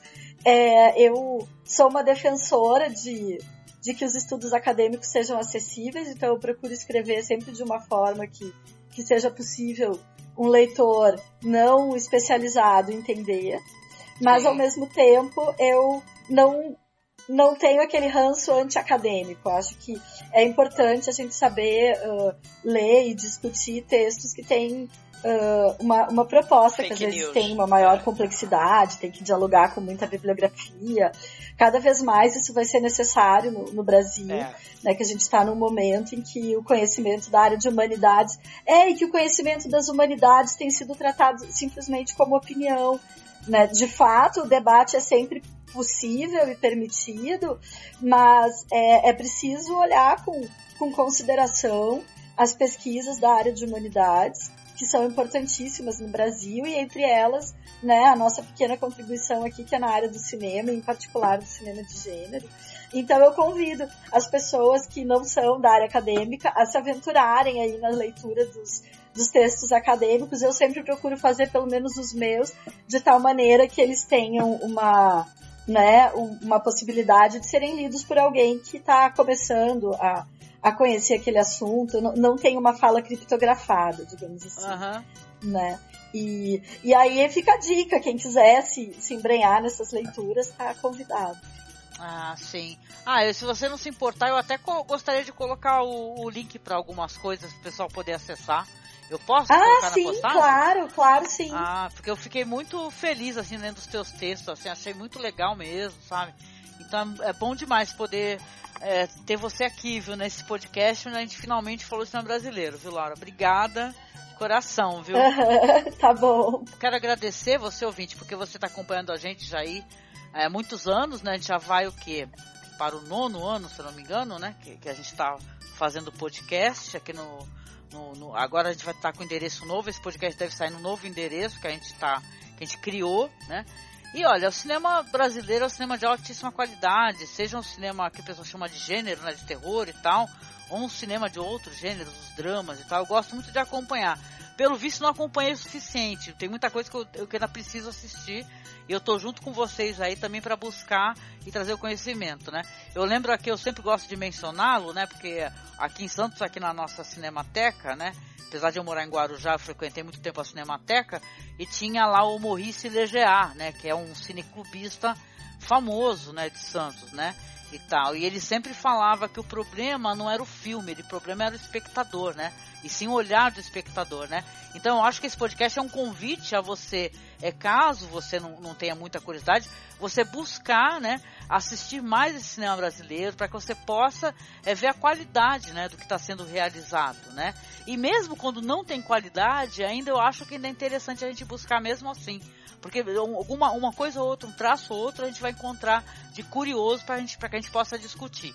Não é isso? Sim. E finalizando aqui, sim, finalizando aqui o podcast, eu quero deixar então os nossos endereços de contato, tá? Se você está acessando pelo nosso feed, é masmorracine.com.br, novo endereço.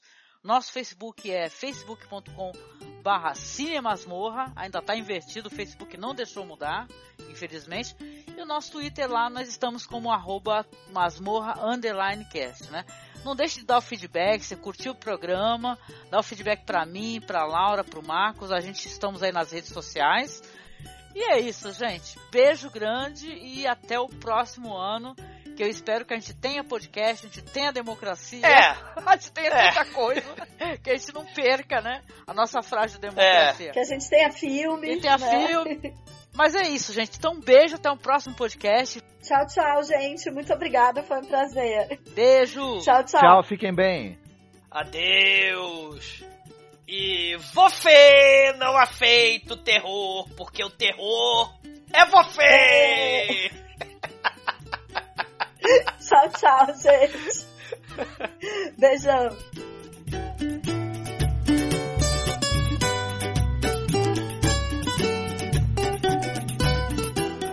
um ícone do cinema de terror no Brasil. Sou um homem realmente que faz aquilo que gosta, faz com prazer, coisas que vão para o exterior, filmes um atrás do outro. Lá eu sou chamado de Coffin Joy. Tenho realmente muito mais adeptos e respeito tanto na França, na Espanha, na Argentina e principalmente nos Estados Unidos Inglaterra do que eu tenho aqui. Lá eles realmente põem o tapete vermelho para mim passar.